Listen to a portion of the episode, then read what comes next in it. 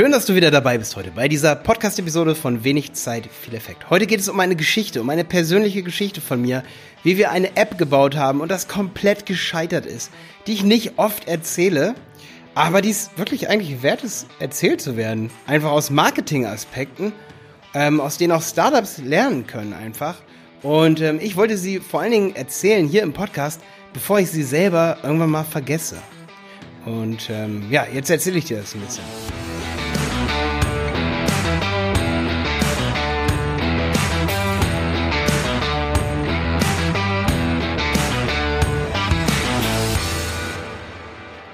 Ja, die Geschichte, das ist so vier, fünf, sechs, sieben Jahre her. Sechs Jahre? Nee, so lange noch nicht. Sechs Jahre vielleicht.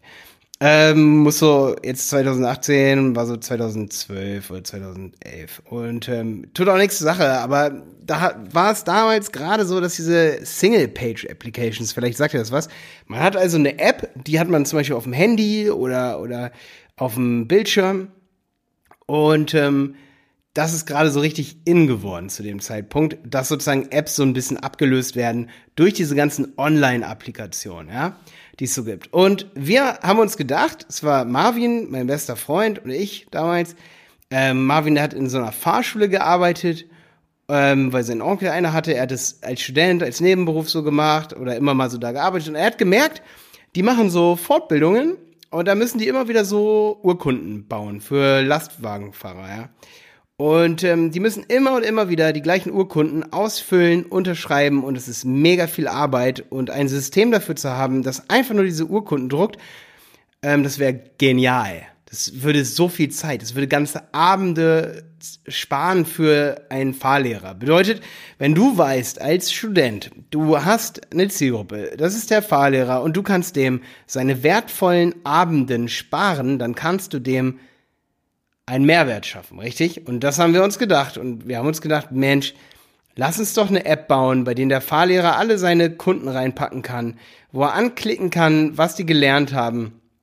Das ist dann ziemlich easy, der Prozess. Das geht relativ fix und dann können die, die Formulare, die sonst immer manuell angefertigt müssen, können automatisiert exportiert werden. Und wir konnten das System, ich springe mal ein bisschen voraus, wir haben das System gebaut wir haben uns Hilfe geholt, wir haben Outsourcing gemacht, da möchte ich gleich drüber reden, aber wir haben zu wenig Marketing gemacht. Darum geht's in dieser Folge hier heute. Und ähm, ja, vor allen Dingen war wichtig, dass wir das System echt cool hinbekommen haben. Also die, diese App, die hätte wirklich vielen Zeit gespart. Da, das hatte irgendwas mit Lastfahrerfortbildungen zu tun. Das müssen alle Lastfahrer alle zwei Jahre machen irgendwie hier. Das ist so, eine, so, ein, so ein Transportschein, den die da irgendwie brauchen. Wir auch immer. Aber äh, diese, diese Dinger, die wollten wir eben, ja, da hat der Marvin halt gesagt, ey, das hat einen Wert, weil, weil mein, mein Onkel, der hat gesagt, das dauert denen so lange, das zu machen. Und, und wenn es eine technische Möglichkeit gibt, diese Formulare dynamisch zu generieren, ich würde es bezahlen. Ich würde 50 Euro im Monat dafür bezahlen. Locker, gerne.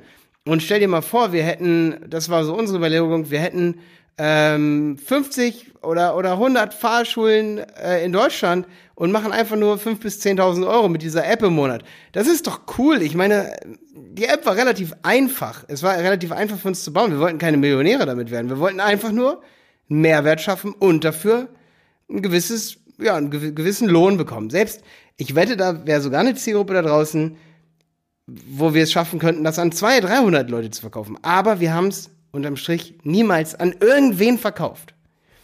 Und das ist wichtig.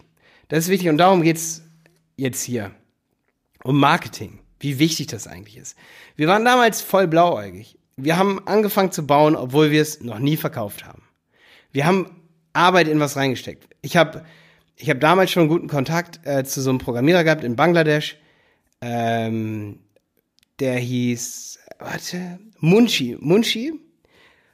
Schöne Grüße an Munshi, falls er es hören sollte. Ich glaube, er ist nicht meine Zielgruppe, er wird den Podcast hier nicht hören. Aber Munchi hat uns mega geholfen. Er hat sich extra mega in so eine Programmiersprache reingefuchst. Das war Golang.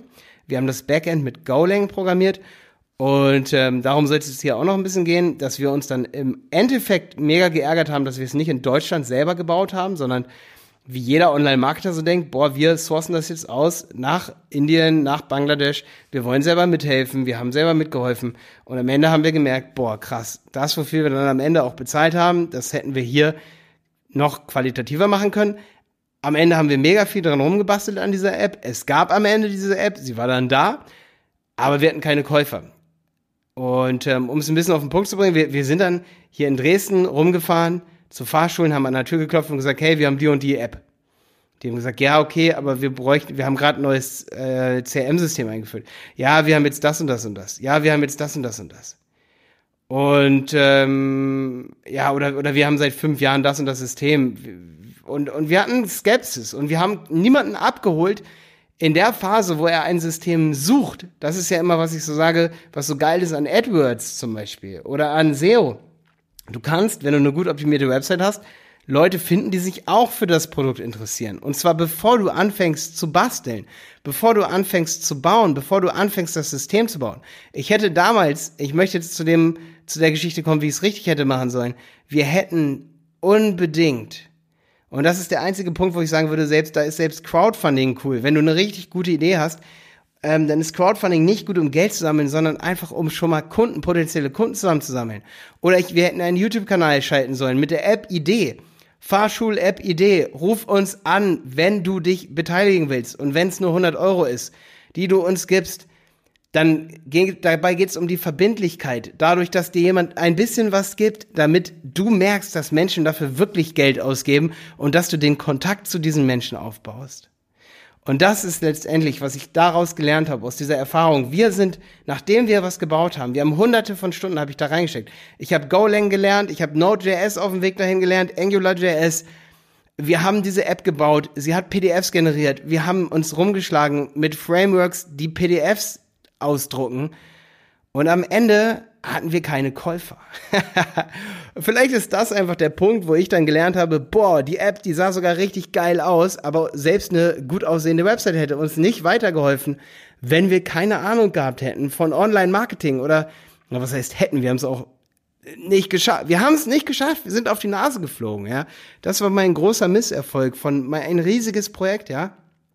Ähm, natürlich habe ich dabei viel kennengelernt, viel gesehen, viel selber programmiert, ähm, Sicherheitsrisiken von so einer App durchgedacht, äh, mit skalierbaren Datenbanken, nur SQL-Datenbanken gearbeitet äh, oder und ne, also wir haben solche Sachen gemacht auf dem Weg dahin. Das war super, super genial. Aber das krasseste wäre gewesen, wenn wir wirklich Kunden bekommen hätten. Das wäre das gewesen. Da hätten Leute gesagt, ey, die haben Kunden.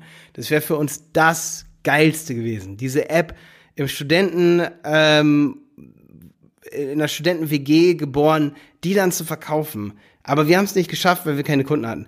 Und ich war beeindruckt, das habe ich beim Facebook-Kurs, wer den von euch hat, ich verkaufe meine Kurse auf websitepiloten.de.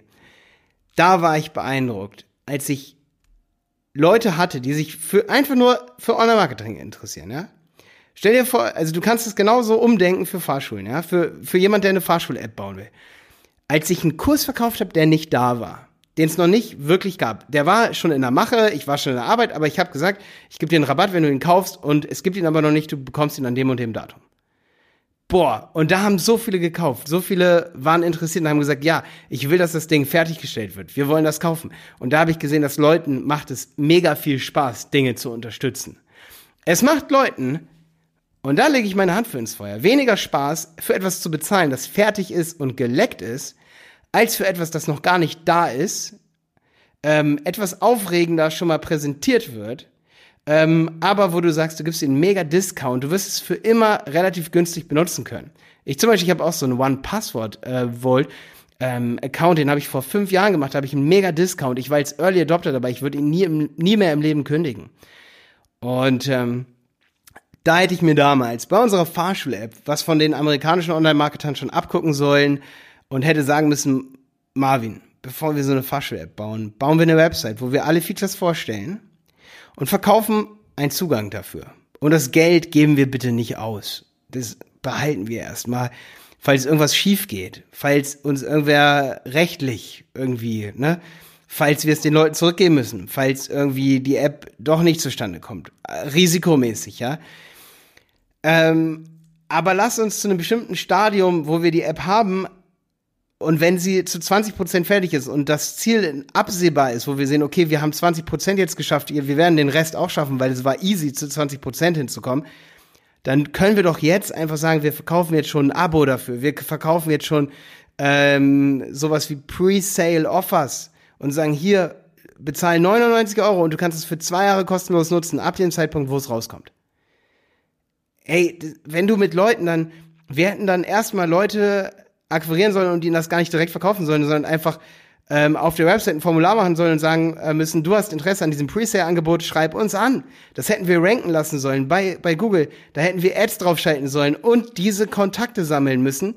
Dann hätten wir die Leute angeschrieben. Ja, was ist denn los? Sorry, ich nicht klopfen. Ah, okay, kein Problem. Ich muss meine Jacke holen. Ach Quatsch, die ist da? Okay. Ja, ja ist auch kein Ding. Ich komme da gut wieder rein. Ich weiß genau, wie ich war. Morgen sind die Podcast-Episoden fertig. Geil, Mann. Schön Feierabend, aber nicht zu lange, ne? Nee, nee, nur noch fünf Stunden. Ja.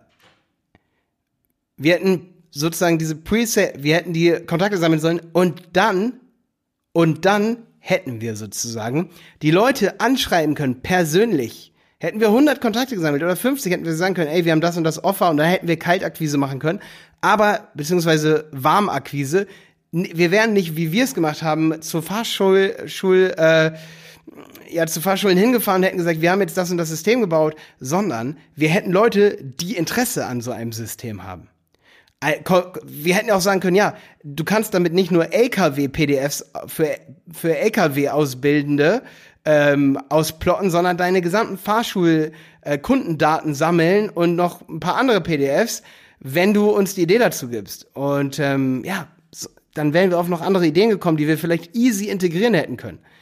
Zum Beispiel irgendwelche anderen Zertifikate, die wir als Nebenprodukt, als Upselling reingetan hätten, wo wir gesagt haben, äh, hätten, ja, wir haben dann verschiedene Zahlungspläne, aber du bekommst alles für, für fünf Jahre, ähm, nur für, wenn du uns jetzt 500 Euro gibst. Ja? Wie gesagt, wir wären dann vorsichtig gewesen mit dem Geld, aber das wäre das Szenario gewesen. Dann hätten wir es definitiv gepackt. Und ich weiß, es gibt viele Startups da draußen. Ich weiß, es gibt viele Leute, die wollen sich selbstständig machen. Viele, viele Studenten, die wollen sich da selbstständig machen. Viele Schüler, die wollen sich selbstständig machen. Und alle arbeiten die ganze Zeit an ihren Produkten, an ihren Sachen, die niemand sieht. Und meine Aufforderung mit dieser Episode, mit meinem Learning, das ich hatte, ist, ähm, häng bitte das voll laut an den Nagel. Also, Working Out Loud ist auch übrigens so eine Methode, dass man immer seine Probleme ähm, zum Beispiel in so einem firmeninternen Netzwerk, ähm, da gibt es einer, der ist Stepner, das ist so ein Amerikaner, glaube ich, der, der steht hinter diesem Working Out Loud. Das finde ich so geil, dass du deine deine Probleme immer in so einem firmeninternen Netzwerk schreibst, aber man sollte nicht nur Probleme irgendwie auf Facebook posten, man sollte auch Sachen und Lösungen posten und einfach sagen, hey, wir arbeiten da gerade dran. Kennt ihr Interessenten? Einfach mal in deiner privaten Freundesliste fragen und sagen, hey, wir arbeiten gerade an der und der Idee, das hätte ich damals machen sollen. Kennt ihr Fahrschullehrer? Habt ihr äh, Fahrschüler, Fahrschul Nee, wie heißt es? Doch Fahrlehrer. Kennt ihr Fahrlehrer? Ähm, kennt ihr Leute, an was, für, an was haben die Interesse? Wir wollen eine Umfrage machen. Und Leute haben Bock, an sowas mitzuarbeiten, Input zu geben, viel mehr Bock, als du denkst. Und dann wird dein Produkt viel erfolgreicher, wenn du Working Out Loud oder, oder sozusagen Concepting Out Loud machst, dein Kon deine Konzeption viel transparenter für den Kunden machen. Ähm, das nehme ich mir auch immer vor. Wenn ich irgendwas plane, irgendwas organisiere, manchmal fällt es ins Wasser, dann sind Follower vielleicht echt mal böse, aber ähm, Working Out Loud macht sich mega bezahlt, weil du genau weißt, wie reagieren die Leute darauf. Was finden sie cool? Welche Ideen finden sie cool? Ähm, und viele würden dir schon vorher Geld geben für das, was nicht da ist, nur um dich zu unterstützen, weil sie es unbedingt brauchen. Weil der Wert, den du an Unternehmen verkaufst, ist nicht, dass du ihnen irgendwas verkaufst und damit Geld verdienst, sondern das, was du ihnen verkaufst. Und das ist vielen Unternehmen viel mehr wert, wenn sie wissen, was das ist und was das kann und wenn sie es mitbestimmen können was das kann, dann sind sie sogar bereit, noch mehr Geld dafür auszugeben. Ja, und das habe ich zum Beispiel jetzt im Online-Marketing gelernt, mit meinen Kursen, die ich seit zwei Jahren habe. Ähm, aber das habe ich damals überhaupt nicht kapiert, als ich mit Marvin diese Fahrschul-App programmiert habe. Ähm, ja, vielleicht mache ich noch mal irgendwann eine Folge über Outsourcing. Da wollte ich ja eigentlich vorhin mal ein bisschen drauf eingehen. Ich bin kein Fan davon. Der Overhead frisst meistens die Produktivität. Ähm, ja, und am Ende haben wir genauso viel pro programmiert wie Munchi. Damit schließe ich die Episode hier. Wenn du Fragen hast, frag mich bei Facebook. Du kannst mich auch gerne bei LinkedIn oder Xing adden unter Malte Helmholt. Ähm, da kannst du mir gerne schreiben, wie du, dass du über die Podcast-Episode hier gekommen bist. Erzähl mir von deinem Pro Projekt. Äh, vielleicht ergeben sich Synergien. Du kannst auch gerne, wenn du Fragen hast, also technische Fragen, ähm, da kann ich leider, äh, es gibt halt viele Fragen, die sehr technisch sind, ähm, die ich nicht alle beantworten kann immer. Und dafür haben wir extra so eine Gruppe gemacht, die Berater Fragen und Antworten. Also die Berater ist ja unsere Agentur. Und da kannst du auf Facebook deine Fragen stellen in diesen Gruppen. Also wenn du da mit diskutieren willst, das macht mega Spaß, weil ähm, wir haben halt, ich, ich gehe meistens, wir haben viele Videoanfragen pro Tag, auf die gehe ich natürlich mehr ein als auf individuelle Fragen zu, zu, ähm, ja, zu kleinen Sachen. Ähm, aber natürlich, wenn du ein Coaching haben willst oder so, wenn du, wenn du ähm, eine Betreuung haben willst für, für dein Marketing, dann sind wir unter www.dieberater.de für dich da. Und ähm, ja, dann hoffe ich, dass wir dann gemeinsam nicht diese Fehler machen, die ich damals im Studentenzimmer gemacht habe und eben meine Ideen, meine kreativen Ideen, meine Produkte nicht laut an den Nagel gehängt habe. Nee, an den Nagel hängen sagt man, wenn man irgendwas aufgibt, ne? Äh, ich habe sie auf jeden Fall nicht laut publik gemacht, dass die Leute darauf aufmerksam werden und so wusste ich gar nicht, was die Leute da draußen eigentlich wollen von mir. Genau. Ich hoffe, dass du diesen Fehler dann nicht machst und dass du ähm, ein bisschen umdenkst und damit jetzt erfolgreich wirst und auch mehr Mehrwert dadurch schaffen kannst für deine Zielgruppe.